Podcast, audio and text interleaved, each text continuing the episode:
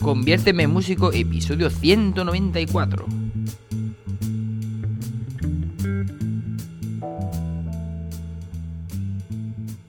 Muy buenas a todos y bienvenidos a un nuevo programa de Conviérteme en músico.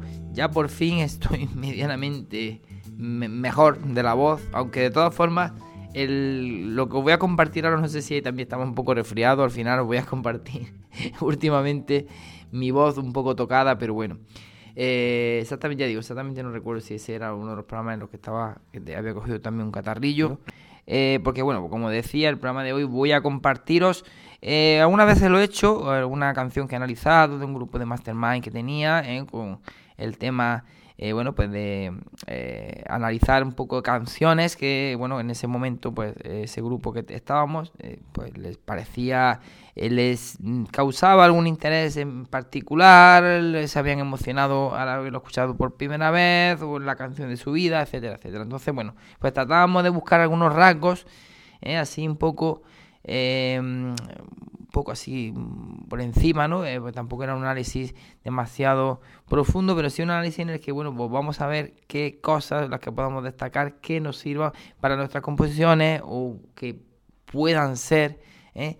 aquellas que precisamente nos toquen esa fibra, ¿no? Y es lo que, para mí es, una, es un sistema interesante a la hora de aprender a componer, ¿no? El coger, oye, mm, cada uno tiene una sensibilidad, ¿no? Cada uno evidentemente eh, le va a afectar un intervalo de una determinada forma, pero bueno, ya, ya no es el intervalo, sí, es el intervalo junto con la letra, junto con el momento, porque estamos, ahí estamos hablando también de un aspecto psicológico importante, ¿vale?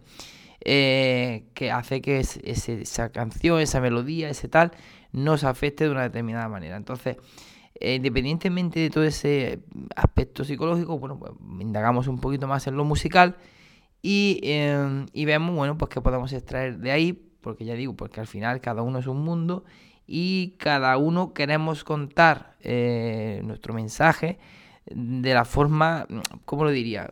de una forma que si a nosotros esa forma en la que nos han transmitido ese mensaje eh, musical nos afecte, eh, nos haga emocionarnos, lo que sea, pues que nosotros también podamos, en cierto modo, a través de esos rasgos, contar algo Mm, con algunos de esos ingredientes que va a hacer que normalmente también nos, guste, eh, nos emocione y eso pues se va a transmitir a la hora de, exportarlo al público.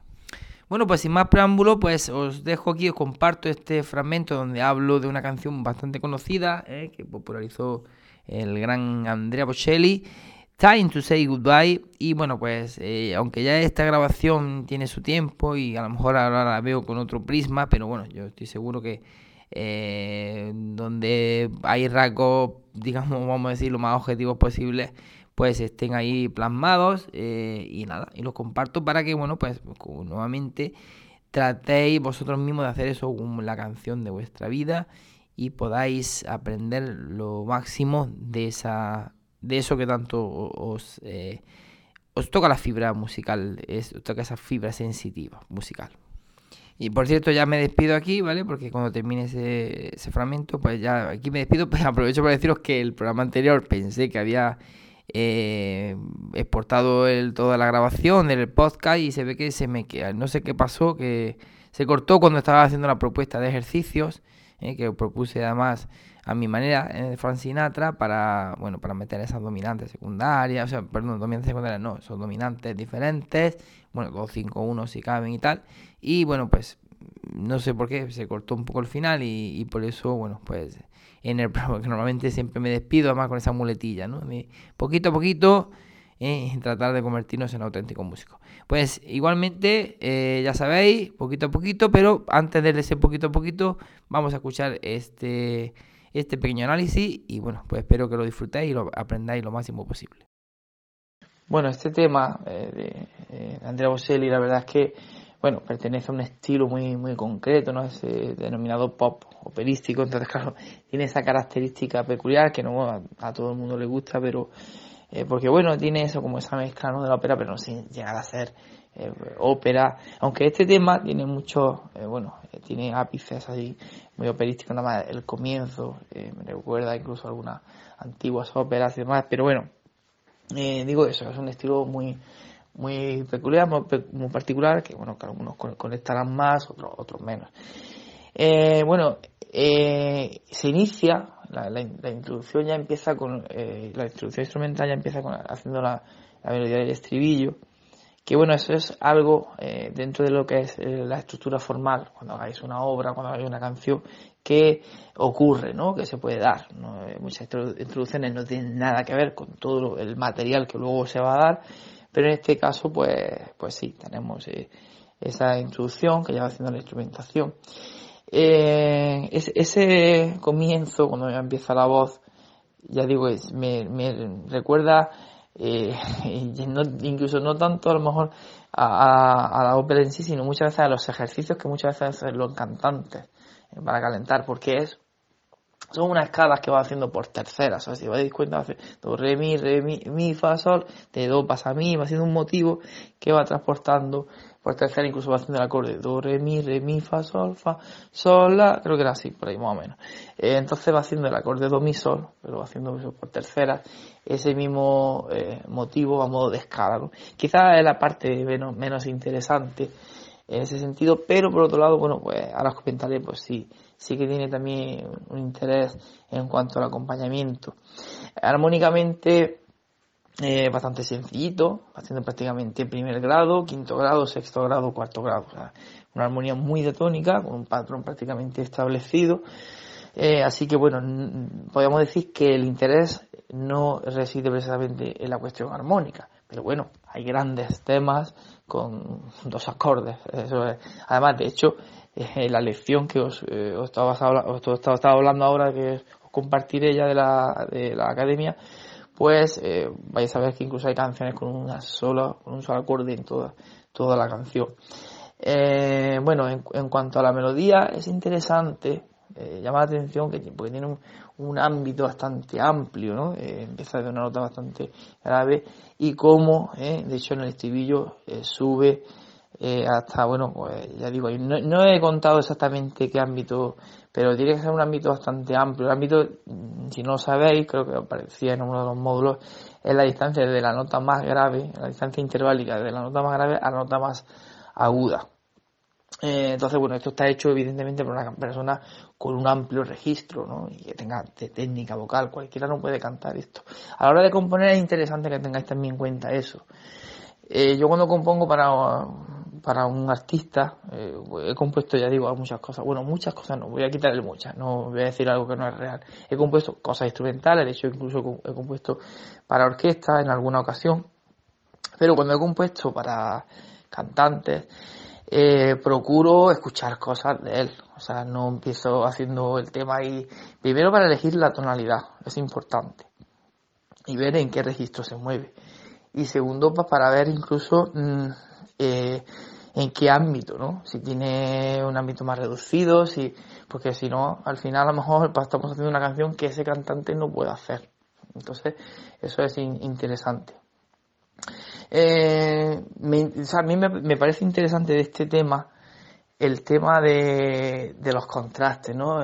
Es que eso es fundamental, yo digo, si queréis hacer una canción aburrida, simplemente tenéis que hacer una canción en la que no haya contraste. Entonces, bueno, ya está. Eh, decir, voy a proponerme hacer una canción aburridísima. Sin embargo, eh, si queremos que tenga cierto interés, tenemos que buscar el contraste rítmico, melódico, armónico. Hay que buscarlo, cambiar el ritmo armónico, que también os comento en esta lección, que ese, ese eh, número de acordes por compás y tal o el, el tema de la, la, medida, la, estructura rítmica, la melodía. En este caso tenemos un cambio melódico bastante considerable, hay distintas eh, secciones muy bien, muy bien diferenciadas. Eh, de hecho, comienza esto con esa primera eh, introducción eh, vocal, haciendo esa, esa melodía que va por terceras, pero que se va moviendo además por grados conjuntos, ese motivo principal. Pero luego además no tiene nada que ver porque es que melódicamente ya hablamos de otra interválica, de otros saltos y además con un cambio de motor exagerado. O sea, que empezamos haciendo semicorchea, tico, tico, tico, y luego no tiene nada que ver lo que es esa célula eh, motora, esa célula rítmica que va que se va sucediendo durante la canción. Entonces todos esos contrastes son interesantes. Pero además no solamente a nivel melódico, rítmico, es que además también aparece esos contrastes en el acompañamiento de las distintas secciones. Es importante que tengamos también en cuenta los arreglos cuando hagamos una canción. No solamente es ayer me levanté contigo. Muy bien, la melodía, la letra, no. Tenemos que ver qué, qué tipo de arreglos, cómo podemos contrastar el preestribillo y tal, porque si no, volvemos a lo mismo, monotonía. Entonces hay una diferenciación muy clara en las texturas. Las texturas son esos tejidos, ¿no? Que también dedicaré una lección eh, exclusiva a ello. Eh, en los que, eh, digamos, de cómo está acompañado, cómo está hecha esa melodía, ¿no? Eh, qué es lo que lleva encima de eso, ¿no? tenemos desde melodía acompañada, textura homofónica, homorítmica, ya hablaré de eso. Y en este caso, pues, aparece en muchas secciones esa melodía acompañada por las cuerdas, ¿no? eh, donde aparece el bajo, boom, shum, boom, van los acordes, y hay secciones incluso en las que aparece el pizzicato, ¿eh? una técnica muy, muy, sobre todo propia de, la, de las cuerdas, eh, un sonido eh, eh, peculiar, como entrecortado, ¿no? Eh, con un efecto tímbrico característico. Y es interesante, eso es lo que decía al principio, cómo hace un pequeño contrapunto a modo de canon eh, al principio con la voz, tarariro, riro, riro, cómo entran las cuerdas haciendo lo mismo, pero un poco más tarde, o sea, canon. Y eso es una forma, bueno, una de las formas, entre comillas, más sencillas de hacer contrapunto. Contrapunto, si no, bueno, conocéis, conocéis ese término, se produce cuando tenemos eh, diferentes líneas melódicas que se van sucediendo al mismo tiempo, o una detrás de otra. Eh, pero por supuesto con una coherencia armónica, lo que hacía sobre todo súper, súper bien nuestro querido amigo Bach. Y bueno, para terminar un poco y no enrollarme mucho más con este tema, creo que una de las cosas también más bonitas es ese eh, salto de octava justa que hay en el estribillo. No, no, no, no, ¿vale? Eh, difícil de cantar, un salto bastante considerable, que no, ya digo, no lo puede hacer cualquiera bien con esa afinación que lo hace este señor. Y, y bueno, pues esos, ese salto y en, la, en, la, en el momento de la canción en el que está, pues como, como, como se suele decir, llega a, eso, a ese clima, a, ese, a esa parte interesante de, de eh, pues eso, de, la obra, de la canción.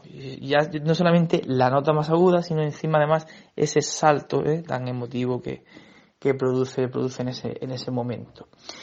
Eh, bueno, nada, eso es un poco algunos de los aspectos eh, que podéis, eh, no sé, al final, en definitiva, lo que tenéis que intentar es vosotros mismos descubrir qué es lo que os gusta tanto, porque puede ser arreglo, puede ser el contraste, puede ser la armonía, puede ser el salto de sí mismo de octava. Eh, por ejemplo, yo recuerdo, cuando era un niño, tendría unos, yo qué sé, unos 13, 12 o 13 años, yo escuchaba a Paco Lucía, escuchaba una obra muy conocida que se llamaba Fuente y Caudal, y, recuerdo que me encantaba, o sea, me, me, encantaba enormemente. No sabía por qué, pero me encantaba, me flipaba, o sea, yo hacía los deberes de, de matemática y escuchaba eso y es que, claro, me tenía que parar porque es que eh, y claro, luego años un poco más tarde, cuando ya empecé a, digamos, a nutrirme musicalmente, sobre todo a nivel académico, entendía que lo que estaba pasando ahí es que Paco de Lucía en ese momento estaba haciendo un contrapunto, un mini, vamos a decir, porque no es un contrapunto muy elaborado, eh, en el que la melodía iba descendiendo, el bajo descendiendo.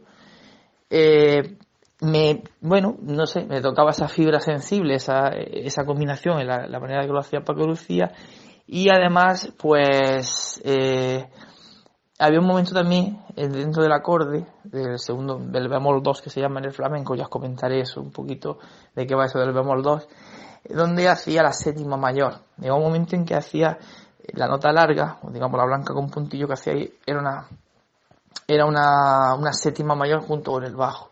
Bueno, pues esa, esas dos cositas, ese pequeño contrapunto y esa séptima mayor, a mí, personalmente a mí, me tocaba la, esa, esa fibra, esa sensibilidad.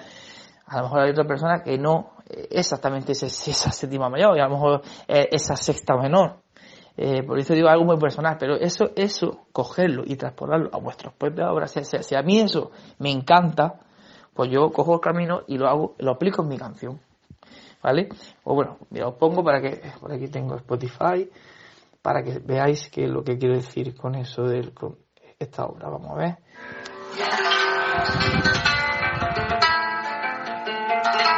Está la obra de Fuente y Cabral de Paco de Lucía. Y aquí empieza el pequeño contrapunto.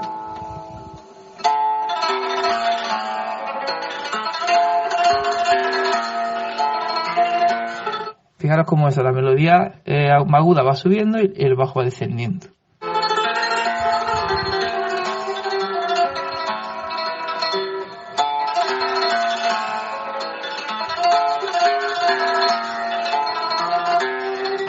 La parte esta que decía de la séptima, a mí me lo he pasado.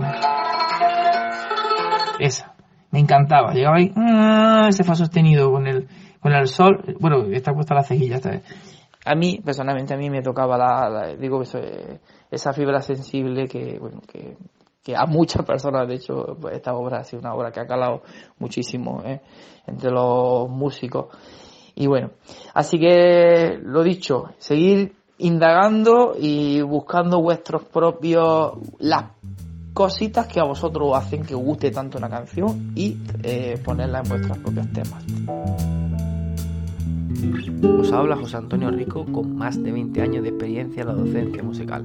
Además de ello, titulado superior con bastantes años de bagaje tanto en el mundo de la interpretación como en el de la composición. He participado en diferentes certámenes, recitales, conciertos y he compuesto música para diferentes cantantes y diferentes espectáculos que se han estrenado en teatros y otros espacios destinados a la música. Os invito a que visitéis el nuevo canal de YouTube Compodemia. Es un canal eh, destinado para todos los compositores y aquellos eh, interesados en el mundo de la composición, en el que semanalmente se van a subir un vídeo dos vídeos en el que se tratarán diferentes temáticas dentro de la composición, como es el del lenguaje del músico, la armonía, la estructura formal, mentalidad, la construcción básica de arreglos y la promoción de tu canción. Además también tendremos la visita de algunos compositores o músicos profesionales que nos impartirán una pequeña masterclass relacionado con alguno de estos puntos sobre la composición musical.